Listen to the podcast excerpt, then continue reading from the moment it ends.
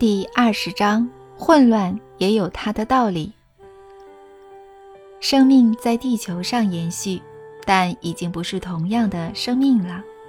伟大的费托罗斯文明，它的传统、仪式和文化，在传承数万年后，被混乱又野蛮的人类社会秩序取代。首先出现的是我们的基辅罗斯政权，从此开始了延续至今的奴隶时期。不过，费托罗斯文明不是在嗯更早以前就在其他地方被消灭了吗？阿纳斯塔夏，我记得你说过，现在德国、英国、波兰和波罗的海国家的民族以前都过着费托罗斯的生活。是，我说过，这些人属于同个民族，拥有共同的语言和文化。弗拉迪米尔，你仔细观察就会发现，即便他们这两千多年来与亚洲人混血。彼此依然相像，甚至外表也是。但为什么会这样，阿纳斯塔夏？你说过这是伟大的文明，伟大的文化，但这个文明三两下就被刀剑火和弓箭消灭了。没有消灭，弗拉迪米尔，这个用词并不合适。只要地球上至少有九个人努力的体悟。地球上神圣存在的一切，费托罗斯文明就会依然存在，而且其实不止九人，已有数十万人渐渐在内心找到真理，改变自己的生活方式。他们很快就会超过百万人，但在那之前，这几十万人必须自己先在内心寻找答案，了解当初灾难发生的原因。嗯，如果找不到答案呢？我们的网站上有很多人找了好几年，试图理清人类在异象时期的生活中究竟犯了什么错。还有一个，呃，论坛叫做“异象时期的过错”，但至今仍然没有人找到这个过错。答案很多，但大家没有共识。或许未来几千年也找不到，还是说人类根本找不到这个过错呢？找得到，或许只要一天或五到九年就能找到。你为何如此确定呢？你想想看，弗拉迪米尔，不久以前根本没有人讨论过这个主题，更别说是往这个方向思考了。但你刚才亲口告诉我，现在有很多人在努力寻找答案，思想已经起步。犹如冒出幼芽的种子，自然会找到光线。我或许某天会找到吧。大多数人每天都有例行事务要忙，但是你祖父和曾祖父有机会一直思考，而且可以取得有关过去的大量讯息。你们肯定有自己的观点，为什么不与我们分享，提示我们呢？弗拉迪米尔，你是要我关掉人类的思考吗？为什么是我要你关掉人类的思考呢？只是给点提示嘛，跟这个有什么关系呢？如果正在试着思考答案的人把我的提示当作真理，就会立刻停止思考。他们接着渴望更多提示，这些提示真的会从四面八方不停出现。跟现在的情况一样，人类每小时都被提示吃什么好、喝什么好、应该怎么穿、去哪里度假好、怎么生活、去哪里找神。结果呢，生活越来越差。神用他的思想创造了宇宙，将思考的能力送给了人类，却总是有人想尽办法阻止别人思考。所以说，你知道答案。但不想说喽。我不知道，但我可以推测。那你的推测是什么呢？也许混乱、错误的时期是必要的，这样人类才会记录下来，而不重蹈覆辙。过去人类在有重大发现，扩及宇宙的发现之前，也有这种情形。这个推测很棒，让人更有信心了，阿纳斯塔夏。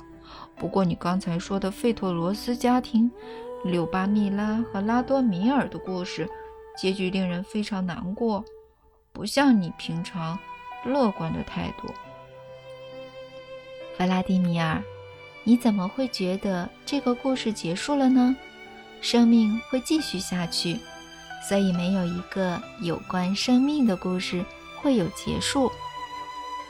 我知道曾孙尼克继母带着普拉斯科维亚离开，延续他们的家族了，但仍替拉多米尔、留巴米拉和其他人感到惋惜。他们的故事无法继续。我们只知道家族得以延续，但如果你还有什么可以告诉我，请继续说吧，阿纳斯塔夏。好，我就跟你讲不久后发生的事情吧。第二十一章联谊。诗人开始明白，他们需要寻找自己的爱人。以前，他们似乎都被灌输一个观念。总认为要靠缘分才能找到爱人，这当然说的没错。但是人也可以将命运操之在己，或至少提示命运自己要什么。各地纷纷举办帮人寻找另一半的特别活动，甚至用到费陀罗斯时期的一些仪式。不过，依照当下的时空背景做了一些调整。每年秋天忙完夏季的工作后，各地都会举办大型联谊，吸引尚未组成美满家庭的男女老少共享盛举。这些人大部分都是你的读者，弗拉迪米尔，也就是渴望建造家园，在里面开创幸福家族的读者。这些联谊活动会在各地持续两个月，甚至三个月。你的读者事先口耳相传，接着从不同的地区或国家前来，有些来一个星期，有些待上一个月。比起其他想要组成幸福家庭的人，你的读者拥有更大的优势。所有参与者有个共同的目标，体悟并了解如何为自己未来的家庭创造幸福的生活。阿纳斯塔夏。等一下，为什么我的读者拥有更大的优势呢？毕竟很多不是我的读者的夫妻也有共同的目标呀。例如，常有艺术家组成家庭，但他们大多数都会离婚，有些人还离婚好几次。他们都有共同的目标和志向，但生活依旧不幸福。你跟我说的不是同一种目标。弗拉迪米尔，职业不可能也不应该是人生目标。如果真是这样，就表示人在贬低自己。你自己想一想，以商人这个职业为例，难道神的儿子或女儿天生会把买卖当做人生目标吗？还是说开车、洗衣服，或在工厂来回做着同样的工作呢？阿纳斯塔夏。你说的这些职业虽然不可或缺，但称不上高尚，还是有些比较高尚，或者说受人敬仰的职业，像是大家熟知的医生、太空人、将军、统帅或总统。弗拉迪米尔，你之所以觉得重要，只是因为这些职业制造了比较大的假象，让你以为比较重要。比较有意义，谁知道呢？说不定有人刻意制造假象，让那些将军或总统误以为自己的职业和地位非常崇高，造成他们可以完成宇宙任务的灵魂无法提升。神对他们的行为不感兴趣。人只有在地球上创造属于自己的天堂乐园空间。成为幸福美满家族的开端时，行为才会像神，而且自己就能变成神。参加联谊的读者都有高尚的目标，不管男女都一样。他们的优势在于，男人女人都已经在梦想里为自己和未来的家庭想好了生活方式，所以相遇时就有彼此都感兴趣的话题。毕竟你也知道，弗拉迪米尔，现代家庭的夫妻常常没有共同的话题，没有任何相似之处，没有一样的志向。两人结婚后住在同一个屋檐下，却各有想法和梦想，最后形同陌路。同居生活只剩怨怼。参加联谊的人没有结婚，但即使他们不认识彼此，关系仍比现在的许多夫妻更紧密。他们在一起郊游，举办时装秀，所有的女人不分年纪先参加。再来是男人，在时装秀上，女人们会展示亲手缝制的或买来的衣服。晚上则在广场或林间空地玩联谊游戏，例如我跟你说过的小河游戏。他们彼此不会尴尬，不会隐瞒自己想找伴侣的愿望。独立抚养孩子的单亲妈妈会把孩子带到联谊活动场合，并把这趟旅行的目的告诉孩子。孩子的参与和想法可以帮助他们寻找伴侣。我就让你看看某场联谊活动的景象。你看，这是夏季露天剧场，观众席坐满了不同年纪的大人小孩，他们在台上轮流自我介绍。比较勇敢的人走到台上，有五至十分钟的时间介绍自己及回答问题。有些人以幽默的方式自我介绍。也有些人一边唱打油诗，一边跳舞。自我介绍的形式不拘。你看，一位年约二十五岁的女孩走上台，留着时尚的发型，穿着紧身的衣服。他往麦克风的方向走了两步，就忽然翻筋斗，大笑了起来。接着开始如职业模特般走秀、转身，最后才整理头发。走向麦克风，打趣地说：“如何，男士们？这美女很棒吧？”观众席传来笑声和掌声。女孩继续幽默地介绍自己：“我最大的特点不是外表，我在祖传家园学院是以高分毕业，表示我很会煮饭，可以驱除身体的任何病痛，还会，嗯，铺与众不同的床。我能生出。”长得又高又壮的小孩儿，我没有指定的对象，就让你们男士彼此竞争吧。这个比赛可没这么简单，参赛者可用任何方式展现自我，赢的人就是我爱上的人。在这位女孩之后，有个男孩走到麦克风前说：“大家好，我是季马，别人都这样叫我。”我十一岁，其实还没满十一岁，嗯，很快就满了。十二月的时候，我妈妈叫斯维拉娜，全名是斯维拉娜尼古拉耶夫娜，他是一个厉害的餐厅厨师，但现在不在餐厅工作了。他刚失业时一直哭，但现在专门服务有钱人，为他们准备丰盛的节庆料理。他都在报纸上登广告、接电话做生意。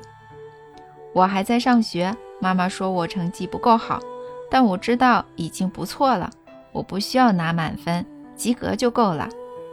我和妈妈来这里找她未来的丈夫和我未来的爸爸，这样我们就能有一个幸福美满的家庭。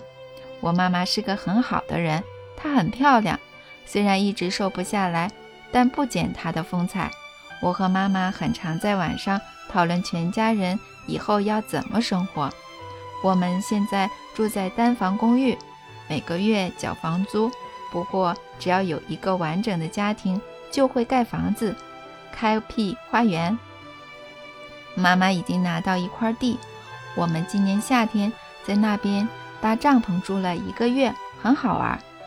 我妈妈她没有跟我一起上台。因为她很害羞，但我一直告诉她，她一定要上台。如果不上台，我们来这里做什么呢？为什么要花这么多存来盖房子的钱呢？妈妈，快上来呀！男孩对着观众席说，但没有人走上台。于是观众拍起手来，怂恿男孩的母亲上台。一位不高、微胖、年约三十的女人终于走上台，站在男孩旁边，害羞的脸红了起来。她勾住儿子的肩膀，但没有说话。男孩正经地从裤子口袋拿出一张纸条，打开后照着上面的字念：“我和妈妈住在布朗斯克州的新季布科夫市，那里原本有辐射，但现在变少了，未来还会更少。我们在这次的联谊编号是二零幺五号，欢迎各位写纸条给我们。就这样。”妈妈牵着男孩的手，在众人的掌声中准备走下舞台，但走到舞台边缘时，男孩突然挣脱妈妈的手，几乎用跑的回到麦克风前。哦，我忘记说了，没写下来，所以忘了。我妈妈会弹吉他，自弹自唱好听的歌，只是听起来都很悲伤。我妈妈还会画画。画过花园和房子，我也可以帮忙建立家庭，帮忙盖房子。我们城市，嗯，选议员时，我还去贴竞选海报赚钱。我们不久后又有选举了。观众再度鼓掌，男孩又回到母亲身边，他牵起儿子的手，一起走下台，回到座位上。此时。四名男子起身走向麦克风。第一位看起来四十岁左右，走路有点一跛一跛的，所以被其他男士超过。排在麦克风旁最后一位，他们轮流上前自我介绍，但并未当众向他提出结婚的请求，因为联谊中不能公开求婚，只能写纸条。不过，光他们上台这一点。就表示他们想要进一步认识他和他的儿子了。轮到稍微跛脚的男士讲话时，他走到麦克风前说：“我叫伊凡，我在莫斯科有自己的公寓，快要四十岁了。以前是伞兵，三年前体检判定伤残后退伍，后来跑去做传销，但做腻了。”我还留着一顶行军帐篷、斧头和野炊餐具，大部分都是同胞给我的。现在我的梦想是把这顶帐篷搭在布良斯克州的新季布廖夫市近郊，就在你们的帐篷旁边。季马，我会用工作换取在你们地上搭帐篷的机会。我会挖地窖，盖原木屋。只是不知道怎么种植菜圃和花园。我知道，我可以做给你看。季马从座位上跳起来，大喊：“一天后，斯维拉娜、他的儿子季马和伞兵退伍的伊凡离开了联谊活动。”阿纳斯塔夏，可以告诉我这三个人之后的生活吗？第二十二章，给有小孩的女人的结婚仪式。他们的生活过得不错。伊凡邀请斯维拉娜和他儿子来家里做客，两人在他的公寓住了一个星期，后来开始通信。春天时，伊凡将莫斯科的公寓以不错的租金租给房客，自己搬到新季布科夫市。把自己的行军帐篷搭在斯维拉娜和季马的帐篷旁。当过伞兵的他，备齐了野外求生工具，甚至还有露营用的暖炉。他兴致勃勃地为未来的家挖地基的沟渠。周末跟妈妈一起来的季马更是热情地帮忙。放长假时。他们开始都睡在帐篷，每天晚上在萤火旁聊着未来家园的规划。某次他们准备睡觉，萤火也快熄灭时，季马开口说：“一般家庭的夫妻都会同房睡，小孩睡在另外一间。一凡，不如我睡你的帐篷，你和妈妈睡我们的吧。但我们还不是夫妻。”斯维拉娜反驳。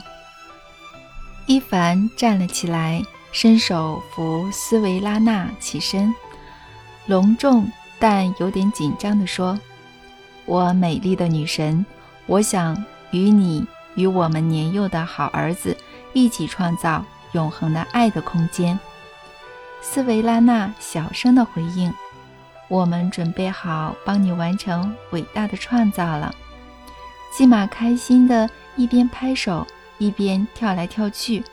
后来，他们在星空下完成结婚仪式，成为夫妻，同时完成认养仪式。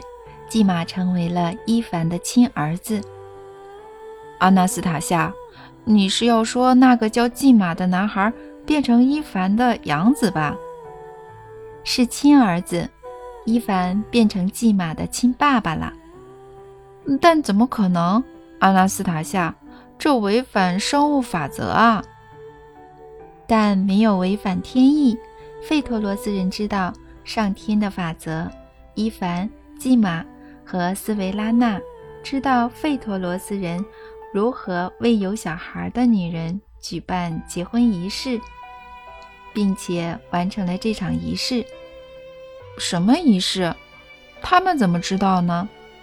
你写过，我没写过。弗拉迪米尔，我说的是未来会发生的事情。不久后，你就会描述这个仪式。我正要告诉你，这个仪式的主要力量来自三人想要一起创造未来的思想与愿望。在准备仪式的过程中，女人扮演至关重要的角色。女人必须懂得如何向孩子解释以一家人生活的重要性，解释有父亲且父亲与他共同打造家园、盖房子、种植花园的重要性。如果孩子产生兴趣，必须带他一起寻找未来的伴侣和父亲。只有母亲最懂自己的孩子，想要达到预期的结果。没有一体适用的办法，每个母亲的方法都不一样，达成目标才是重点。很多孩子无法立刻接受母亲身边家里多出一个人。如果孩子还不想有父亲与妈妈一起找伴的话，最好别带任何人回家。母亲只在一开始的仪式准备期间扮演重要的角色。仪式开始后，主要的能量其实来自孩子的思想。男女双方决定一起生活时，如果女方的孩子还很小，可以选择先同居，等孩子长大，意识到家庭生活的本质后再举办仪式。两人必须一起努力，让孩子意识到这一点。如果孩子长大后接受继父当亲爸爸，仍然需要举办。结婚仪式，养子或养女才能在血缘和心灵上成为他的亲孩子。这个仪式只有在未来祖传家园的土地上举行，才能发挥巨大的正面效果。不管是由男方或女方发起，重点是每个人都要对此有好感，特别是孩子。仪式应在户外的星空下举行。必须点燃萤火或三根蜡烛。斯维拉娜和伊凡很幸运，他们宣誓要共同创造生活时，天空正好有很多星星，萤火也还没有熄灭，所以他们不用等到另一天晚上，就马上举办了婚礼，而且每个细节都做对了。伊凡和斯维拉娜站在季马面前。伊凡先开口说话，同时仰望天上的星星。在这片祖传家园的土地上，我希望我们的家族过着幸福的生活。我希望盖出一栋房子，种出一片花园。季玛，我恳求你同意我永远娶你的母亲为妻，答应成为我的亲儿子。如果伊凡，你能与妈妈和我一起生活，我会非常开心。说不定我还会更用功读书。我可以叫你爸爸吗？当然可以，伊凡回答。斯维拉娜接着说：“儿子，谢谢你帮我一起寻找丈夫。我答应成为忠贞的妻子，而妻子必须照顾丈夫。儿子。”请你同意我在你的父亲伊凡身边照顾他。当然好啊，妈妈，你要好好照顾伊凡，我也会照顾他。我们替爸爸买新的假肢吧。我看他还用绝缘胶带缠绕旧的假肢。在这个仪式中，不一定要讲同样的话，重要的是。思想要被当时结婚的双方和孩子上方的星球听见。想要做到这一点，必须事前准备宽口容器，例如玻璃杯或马克杯。每个人都要用这种容器至少喝三口水，然后把水倒在手上洗头。接着，三人躺在草地上至少九分钟，头靠着头。握住彼此的手，看向星空，在心里恳求天上的星球帮助他们为家族创造幸福的生活，恳求爱待在他们的祖传家园。如果三人的思想真诚又强烈，愿望就会成真。婚礼当下，爱不需要很浓烈，彼此展现同理心，互相吸引就够了。浓烈的爱。一定会随着时间到来，譬如几乎每对费托罗斯人都需要一两年的时间。这个仪式强大无比，但没有故弄玄虚。只要天文学家和心理学家重现以前人类的知识，哪怕只有一点，都能明白这个仪式的宇宙力量。你懂吗，弗拉迪米尔？植物、水、地球。星球和人类的想法都参与其中。当数人的愿望合而为一，当这个愿望也符合了宇宙的神圣本质，就能利用自然的元素将这个愿望传达出去。弗拉迪米尔，你已经知道，远在天边的星球和地球上的花草、昆虫等所有生命之间具有紧密的联动关系。潮起潮落也是受到星球的影响，人的生命在很多方面无疑也受到星球的影响。但在举办这个仪式时，三人合而为一，要求或恳求星球让他们往好的方向更紧密地结合。当人的目标符合神的安排，星球会将人的恳求视为大礼，对他们自己和人类。感到骄傲。人类带着意识且真诚的恳求，会使天上的众多星球开始骚动，出现有力的加速。人类躺在地上时，在他们上方的天体便会默默联合起来，帮助人类完成他们的事情。这是某位智者耗费九十年才发现的。他不断地观察星球，并且将此与人类的行为做比较。后来，智者们尝试理解这个仪式后，得出一个结论：星球或宇宙能量能以某种神奇的方式抹去人类以往不愉快的回忆，让出空间给新的正面感受。不仅如此，这种能量还会兴奋地拉近。三个人的关系，弗拉迪米尔，你跟我说过先父遗传。现代科学知道，有某些能量会影响动物和人类身体的形成。你要知道，这些能量用肉眼看不见，不在可见的物质之中，但确实具有力量。还有，它们的影响也来自人类的意志。只要符合人类的意志，效力就能增强百倍。我要强调，仪式的本质与先父遗传恰好相反，旧的关系不会侵入新的结合，旧关系的所有能量反而会消散，给人新的力量、新的生命。哇，这么简单的仪式居然有不可思议的效果，可以让人产生血缘关系。简单，弗拉迪米尔。你仔细想想，这个你说简单的仪式，可能要花上不止一年的时间准备。举行仪式前，必须完成两件重要的习俗。第一，举例来说，母亲必须让孩子做好准备。再来，弗拉迪米尔，你仔细想想，伊凡一开始先说，他希望用帮忙家务换取搭帐篷的地方。这点其实来自不同的仪式。嗯，单身汉，以前的人都这样叫中年单身男子，每年必须花一个月的时间帮忙女人处理家务。独居的寡妇或有孩子的母亲都行，但不必一整个月都待在同一个地方。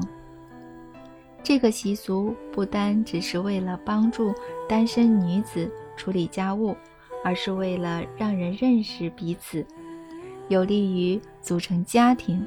单身汉拜访寡妇时会说：“太太，我来找工作的，你有什么事情可以给我做的吗？”如果女方第一眼不喜欢单身汉，就会回答。家事都做完好几遍了，而且我现在没办法给你报酬。如果女方喜欢，则会给他两三天的事情做，之后再给他更多工作。他有多少技巧或多擅长工作不是重点，重要的是他们是否相互喜欢。如果喜欢，女方可以要求男子待一个月以上。留下的人称为赘婿，共同持家一年后，可以选择结婚或分开。告诉我，阿纳斯塔夏，仪式过后，新婚夫妻会去办结婚登记吗？如果必要，办什么手续都可以，但这不会妨碍主要的目标。